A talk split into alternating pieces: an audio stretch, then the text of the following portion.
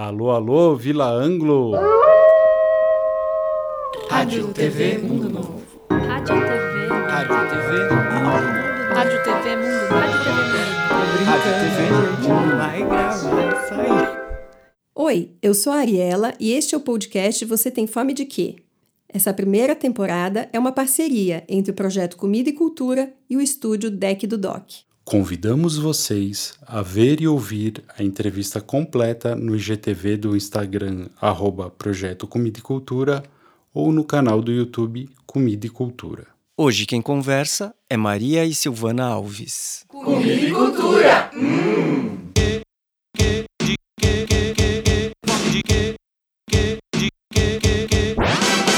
Hoje a gente tem o prazer de receber aqui a Maria Alves e a Silvana. Elas são militantes do Movimento Sem Terra aqui em São Paulo. Elas moram na comuna da Terra Irmã Alberta, que fica na Grande São Paulo, em Perus. E a Maria Alves, ela é produtora rural, ela é pedagoga, ela também tem pós-graduação em Educação e Agroecologia. E a Silvana, ela é jornalista e também professora, e ela que coordena a parte de comunicação, todo o setor de comunicação do movimento aqui na Grande São Paulo. Muito be- bem-vindas ao Projeto Comida e Cultura, mais uma vez.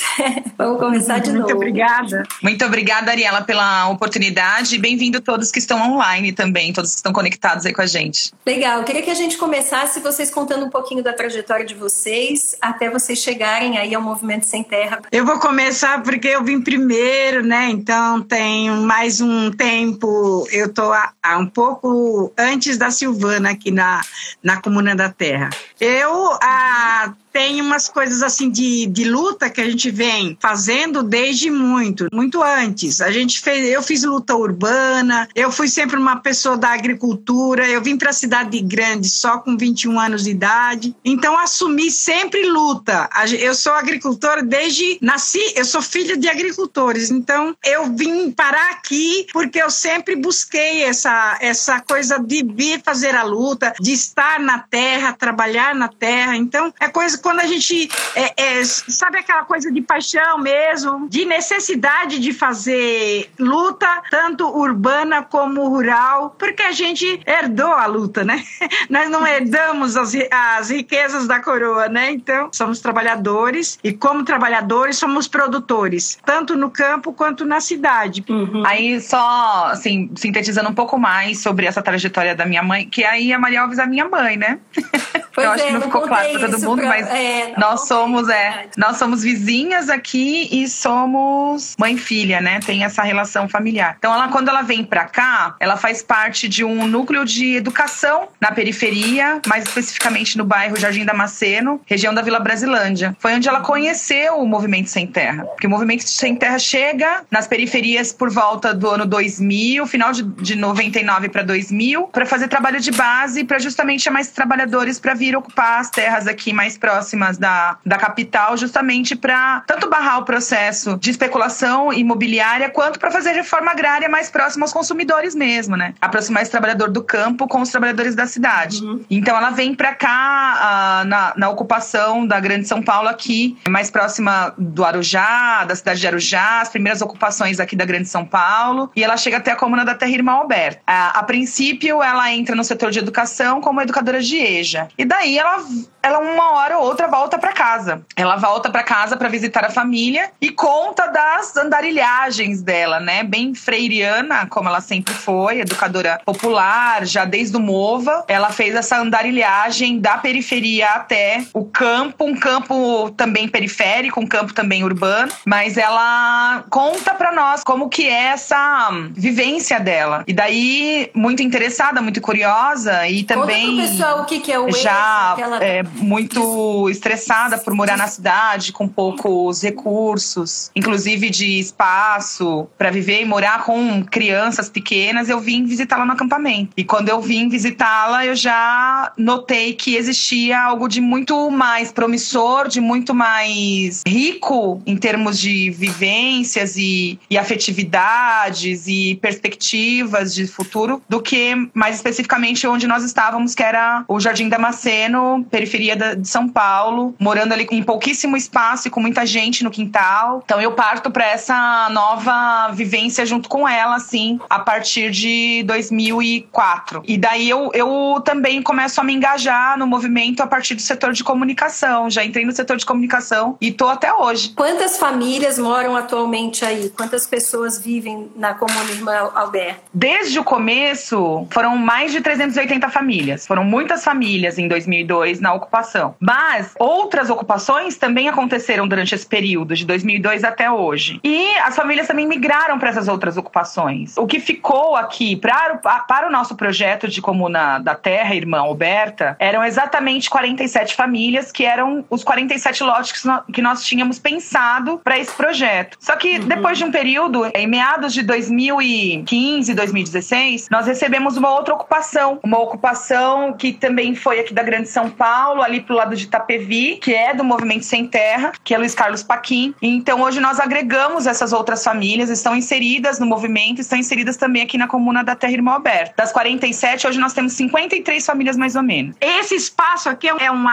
área de culturas, todas as culturas e de- da produção, né? Porque a gente traz desde o início a- o lema de que aqui é para produzir alimentação saudável e para implantar os projetos que é um projeto próprio das comunas da terra, né? O, o movimento, desde o seu início, do seu surgimento, porque o campo sempre foi considerado o atrasado e a cidade sempre evoluída. Então a gente não acha que o campo tem que ser atrasado. Então a gente investe muito em estudo. Ela, ela, minha filha, minha neta, eu, todas nós estamos em- envolvidas na luta, na militância e nos estudos que a gente, é, o movimento, ele é um movimento que convida todos a estudarem, né? Ele é, é um, tem uma preocupação com essa formação política, com essa formação cidadã, com essa necessidade que a população carente tem de acessar estudos mais elevados, né? Então eu cheguei aqui com meu estudo aí eu era educadora popular na raça. Todos nós fomos chamados a regulamentar, regularizar a escolaridade e alcançar estudos mais elevados. E é o que a gente vem fazendo hoje. Queria saber um pouquinho é, o que, que vocês produzem aí e a quantidade de coisas que vocês produzem, porque já que são quase 50 famílias, né? Vocês falaram, todas são produtoras rurais, todas produzem alimentos. Hoje nós somos hortifruti granjeiros, que tem as hortaliças como principal produção, temos as frutas e a eh, criação de animais de pequeno porte, né? Então é um desenvolvimento aqui que, a que se dá, que a gente é coletivo até na comercialização. Então, para a gente então atender esses pontos de comercialização, de escoamento da nossa produção, nós temos que todo mundo está eh, eh, combinando o que vamos produzir, o que, o que a gente tem condições de botar no, na- nas mesas das pessoas, né? Como o mo- o Movimento Sem Terra, ele vem desde muitas décadas fazendo a transição da produção no campo, nós estamos aí desenvolvendo com práticas agroecológicas e agroflorestais essa produção. E todas as pessoas, então, têm o compromisso de estar produzindo na terra, né? Eu já tive aí, eu vi que é bastante produção mesmo. Eu queria que vocês contassem, assim, em termos numéricos, assim, para as pessoas que estão assistindo saberem, o quanto mais ou menos de comida vocês produzem semanalmente ou mensalmente e como é que é feito essa, esse escoamento de produção para continuar esse papo aí, para as pessoas entenderem que dá para comprar de vocês, que é uma maneira que o consumidor final tem de estar ajudando a se manter esse, esse tipo de produção. Nós temos 111 hectares aqui no total da área, tirando algumas áreas de preservação permanente. Tem é, muitas árvores que são originárias daqui mesmo, que é, as, as árvores nativas que a gente não tem como ou fazer qualquer associação com uma produção, mas a ideia é que a gente consiga reflorestar. Então, na produção de alimentos, mais especificamente, a gente ainda produz muito pouco, porque a gente tem escassez de água, que a gente não consegue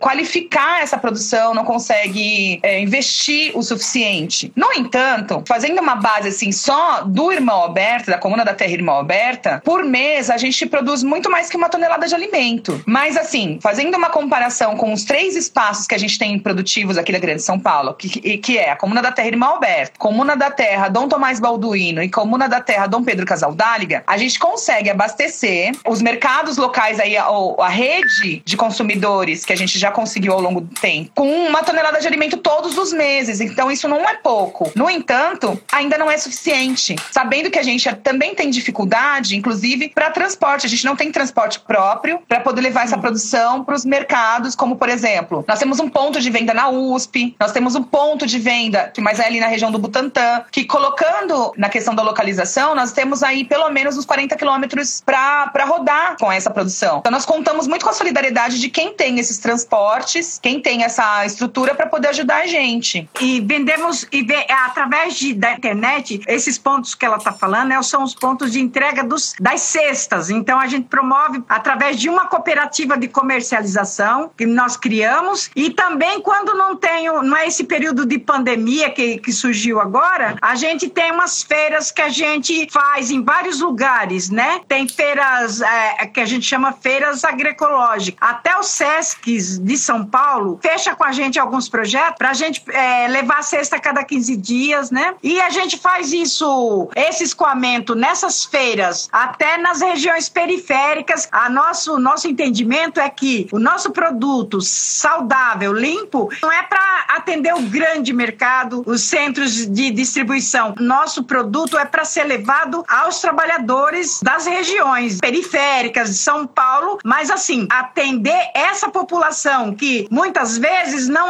não consegue comprar o produto porque tem não tem, agrotóxico e ter que ir pagar caro na, na gôndola do grande mercado. Então, a política é de atendimento, abastecimento dessa população, que é a população de trabalhadores e pessoas carentes, que para acessar o produto saudável. Para nós, existe um direito de, de se alimentar, mas não um direito de se alimentar com veneno. Quer dizer, toda a produção de vocês é orgânica e agroecológica. E eu queria aproveitar para perguntar como que vocês veem a produção de alimentos no mundo hoje. Se vocês acham que existe alguma ligação da pandemia que a gente está vivendo com a maneira como os nossos, nossos alimentos são produzidos no mundo. A gente tem lido algumas coisas, umas publicações, tem muita pesquisa e tem muitos apontamentos de que a nossa alimentação ela é determinada pelo mercado, né? Então muitas coisas, muitas variedades já se perderam, já não tem mais. Você pode procurar aí nos mercados não vai encontrar. Então nossa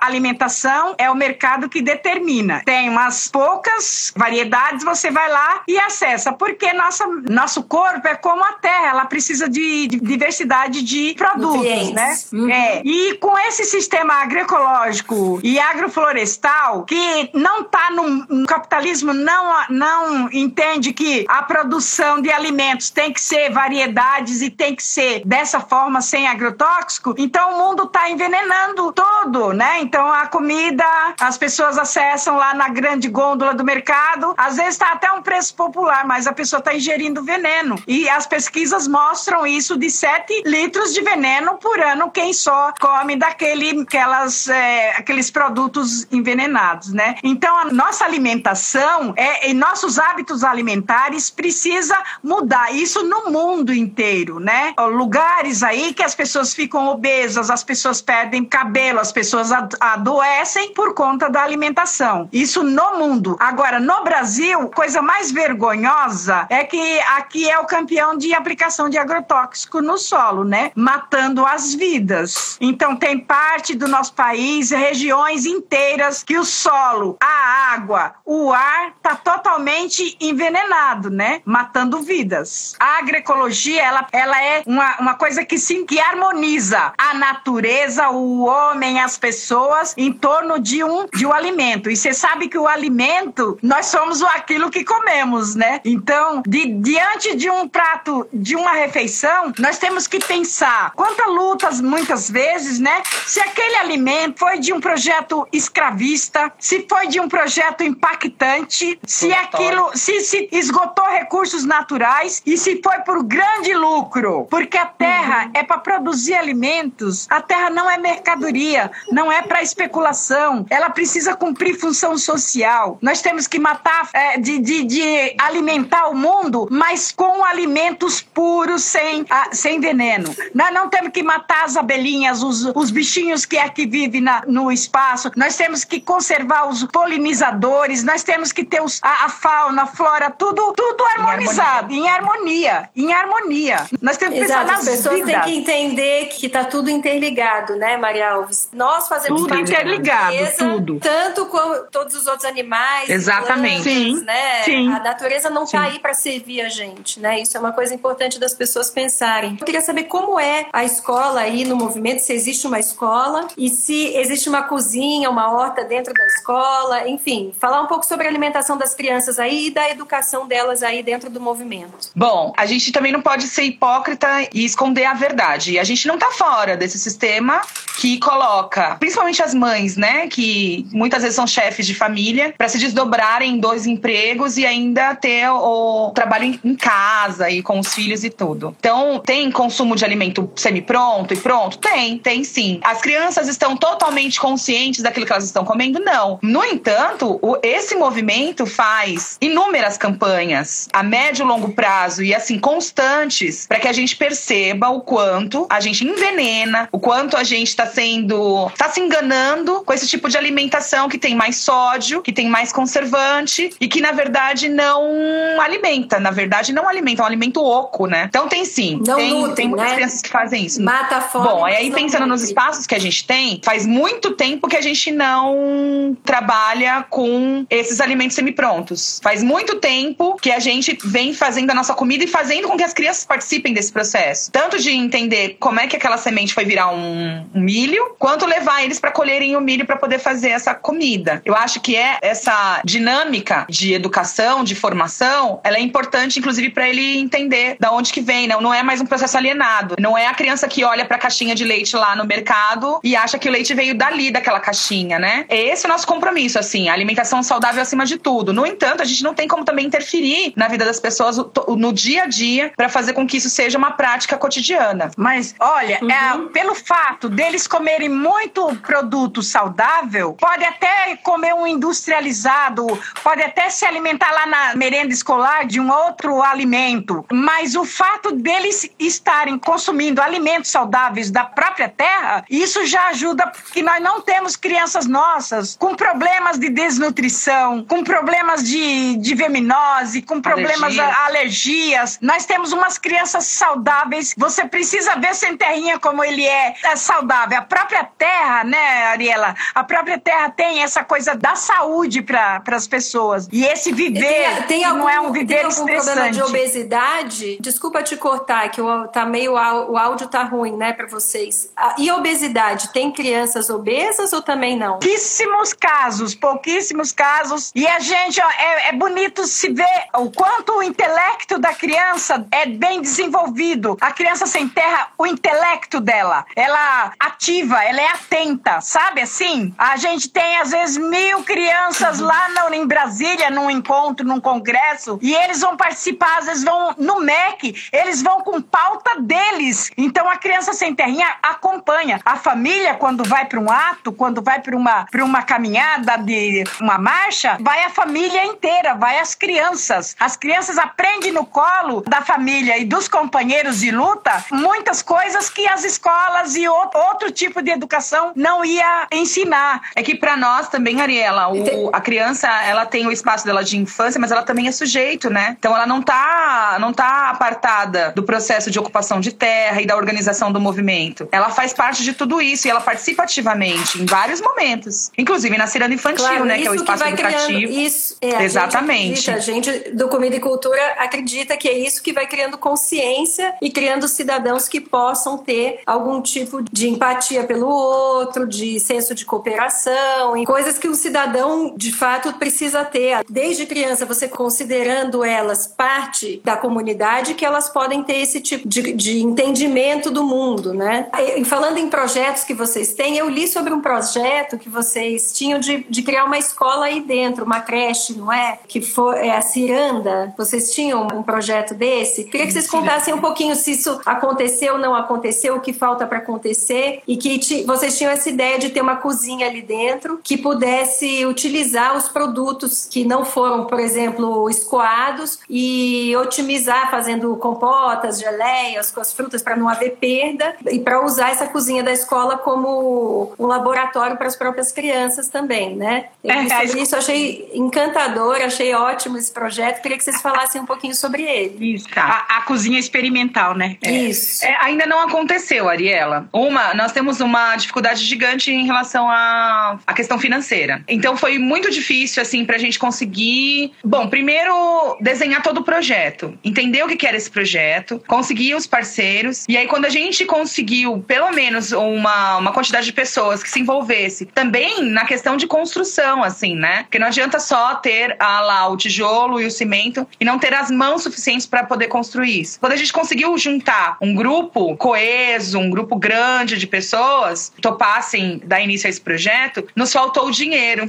por exemplo, para comprar o material e para fazer tudo o que a gente precisava fazer. Mas é, é assim, é extremamente interessante, é viável e é inovador. Uma escola, como a gente já viu outras assim, e no movimento tem muitas. Uma escola que tem uma cozinha que as crianças possam participar da produção de alimentos ali, de cozinhar e de escolher e de ver e de participar mesmo. E essa cozinha seria a cozinha então experimental dessa escola. E que nós também tínhamos aí ah, uma visão de que ela podia ser para beneficiamento dos alimentos que a gente tem aqui. E isso seria o pontapé para outras cozinhas surgirem aqui também, outros espaços, e que as pessoas pudessem de repente fazer grupos de afinidade e criar suas próprias cozinhas não só para compota, não só para geleia, mas de repente para fazer rapadura, por que não? Nós temos uma casa de farinha aqui dentro, que é muito interessante e que é viável e que também une aí toda a nossa proposta de comuna mesmo, que é a produção de alimentos, que a família possa se desenvolver e que tenha esse beneficiamento também, né? Mas que ainda não aconteceu. Agora, voltando um pouquinho para a produção de alimentos, eu queria saber se com a- essa crise que a gente está vivendo, do Covid, se vocês estão tendo problemas com escoamento do, do que vocês estão produzindo, se diminuiu, se aumentou, como é que tá? E como é que vocês estão vivendo esse... Você, no início, a gente até comentou, né, que está um silêncio aí, que vocês já, já vivem um pequeno isolamento, porque vocês estão numa área rural. Mas modificou muito a rotina de vocês? Mudou muito, Mudou. mudou bastante. Teve um impacto muito negativo. Aqui, primeiro, porque, como eu já havia dito no começo, nós contamos com a ajuda, a solidariedade, o apoio de- das pessoas que têm carro e conseguem buscar essa produção. A gente conseguiu fazer um planejamento ano passado, que nós tínhamos algumas feiras que aconteciam semanalmente. Isso foi uma perda, nós perdemos essas feiras. Outra coisa, as pessoas que vêm aqui também, elas vêm com máscara e quando elas vão às comunidades para levar esses alimentos que agora nós estamos doando, fazendo uma doação desses alimentos e não só vendendo, justamente por conta de que a gente precisa criar e fortalecer essa rede de solidariedade e esse, essa ideia de movimento solidário. Então nós estamos aí, ó, por exemplo, fizemos uma- as doações nas semanas que passaram para a comunidade de Guarani Kaiowá, que tem aqui no, no Jaraguá. Nós fizemos para algumas periferias e ocupações do MTST, mas as doações no movimento no geral também estão vindo para a produção de marmitas solidárias que está sendo entregue no centro da cidade pelos nossos militantes do movimento. Os nossos militantes fazem as marmitas e fazem a distribuição. Agora, falando mais especificamente aqui da- do, do escoamento da produção, é, parou muitos pontos de, de venda, a gente não consegue mais ter, foram cancelados. E as pouquíssimas pessoas que toparam vir buscar passam por esse processo aí de, de ultrapassar esse medo que tem de contaminação, né? Além disso, nós Ótimo. temos um ponto de venda no centro que é muito acessível, que é, é, o Armazém do Campo, que é do MST, é, no centro de São Paulo. Então entra na página do MST, mst.org, tem todos os endereços dos armazéns do campo aí nos estados. E aqui em São Paulo fica ali bem próximo da estação Santa Cecília. Legal. Eu queria saber eh, se vocês sabem cozinhar. Vocês duas cozinham bastante? Ah, sim, a gente sabe muito cozinhar. A gente cozinha bastante.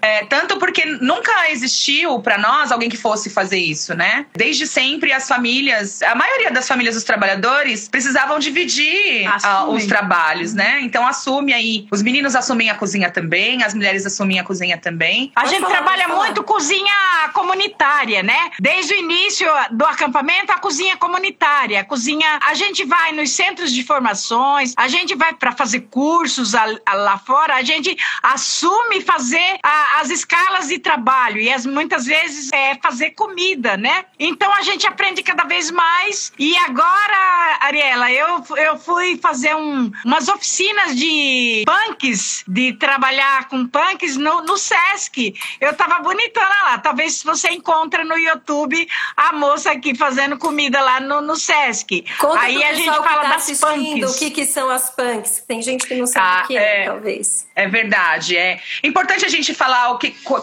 o que é o conceito de cada coisa também. Então, quando eu tava falando de que a gente cozinha tudo que tem no quintal, é tudo mesmo, inclusive essas plantas não convencionais, né? Plantas alimentícias não conven- convencionais, que normalmente a gente tem muito no quintal e, e tudo mais, mas a gente não aproveita. Então, o caruru é uma planta que a gente usa bastante. A gente usa a hora pro nobis, a gente usa o tomatinho cereja, a taioba. Então isso a gente aprende desde a, de pequeno, assim, né? A minha mãe, ela foi praticamente a rimo de família, assim, a filha mais velha de sete irmãos. Sete. De sete irmãos e cuidou de todos eles. E muitas vezes na cozinha, né? Tendo que se desafiar lá a cozinhar no fogão a lenha. Muitas vezes não alcançava a panela grande, mas tinha que cozinhar e aprendeu muito bem. Ela cozinha muito bem, viu? Modéstia Qual a importância A import- que vocês veem em saber cozinhar e conhecer toda, toda essa riqueza de alimentos que a maioria das pessoas não conhece, né? A importância é exatamente tudo, né? Porque nós somos seres humanos e temos que aprender a ser autônomos. Então, é primordial a gente aprender a se virar na vida, né? Essa história de pagar alguém para limpar a minha casa, pagar alguém para cozinhar para mim. Tudo bem, olha, é é uma opção, mas não deveria ser uma, uma obrigação, não deveria ser uma condição. Nós temos que aprender tudo, né? Porque a gente nunca sabe o dia de amanhã. Então, isso é educativo também. Pra gente valorizar, inclusive, o trabalho do outro, que cozinha pra gente ou que limpa a nossa casa. Essa é uma questão. A outra questão é que existe uma riqueza de alimentos que a gente não compra, que a gente colhe no nosso quintal. E tem alimentos riquíssimos em diversos componentes que a gente não encontra tranquilamente nos outros alimentos que estão ou muitas vezes envenenados na- no mercado, ou que não deu tempo de maturação e tudo mais, né? Perde nutrientes. perde nutrientes e tudo mais. Então, com essa diversidade,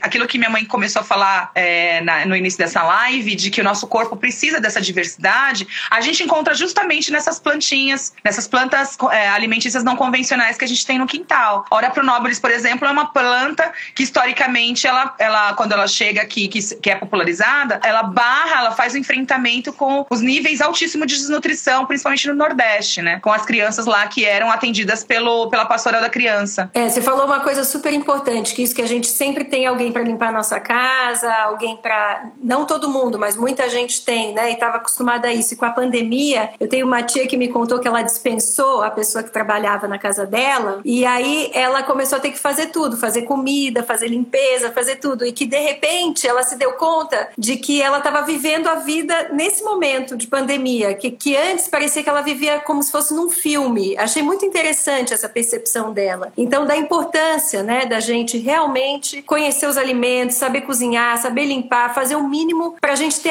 essa autonomia que você falou, né, para a gente poder levantar todos os dias de manhã e saber o que, que a gente está fazendo aqui nesse lugar e do que, que a gente faz parte, que com certeza é uma coisa muito maior. É, melhor seria se a gente conseguisse também que todos produzissem alimentos, né? Se todo mundo pudesse plantar o seu próprio alimento, a gente teria aí preços mais acessíveis de alimentos bons, de alimentos saudáveis, e a gente valorizaria o, o produtor daquele alimento. Como eu tava falando que a criança aprende que o, que a- que o leite não, não vem de uma, de uma caixinha, mas vem de um, do- de um bichinho, que a gente saiba que o- tudo que a gente come veio das mãos de quem trabalhou duro ali, sol a sol, para colocar o arroz, o feijão, o óleo até também, né? A carne, a abóbora, e que tem, tem todo um trabalho ali. A gente precisa desvelar tudo isso, né? Acabar com essa Exatamente. alienação, e isso, acabar com essa alienação de que é, existe existe só o poder de compra, não, né? Existe um trabalho ali, existe vidas humanas que dependem, inclusive, da tua saúde. Exato, tornar visível todo esse processo, que é isso que a gente faz no projeto Comida e Cultura, é, é isso que a gente tenta fazer, dar luz a todo esse percurso que o alimento faz e quem é que está por trás de tudo isso, né? Que na, no fundo é o que a Maria Alves falou no início, que está tudo interligado. Então eu queria agradecer muitíssimo a presença de vocês aqui. Queria fazer uma última pergunta. Vocês têm fome do quê? Nós temos fome de justiça, de justiça social. Nós temos fome de liberdade, do direito de existir, do direito de viver, de educação. Nós temos fome de educação de qualidade e a educação que possa ter múltiplas linguagens, né? E não uma, uma educação que seja padronizada, verticalizada. Então, para falar de, dessa educação mais horizontal, a gente também está falando da vida, de todas as dinâmicas da vida, da produção de alimentos, mas também do comer, do direito de comer e comer bem. A gente também está falando de como é importante a gente vir conhecer uma produção. Então eu convido a todos e todas que possam vir sim na Comuna da Terra Irmã Alberta, conhecer a gente, conhecer a nossa produção e ver e perceber que o que a gente busca é a reforma agrária, a conquista da terra, para que a gente possa viver, para que a gente possa produzir, para que a gente possa se libertar. Na contramão, então, do agronegócio e do, do, do capitalismo, que a gente possa viver bem, dignamente, sem tirar nada de ninguém. Pelo contrário, contribuindo com as inúmeras famílias que querem, que podem e que precisam de um alimento saudável. Mais que isso, nós vamos precisar se unir muito, trabalhadores, campo e cidade, para que a gente avance no acesso aos direitos. Todos os direitos. Mas tem uma, uma coisa de que a gente precisa fazer o enfrentamento. Não apenas ser contra, mas fazer o enfrentamento dos impactos que estão causando em toda a vida no planeta. Isso é uma responsabilidade de todos nós. Comida e cultura. Hum.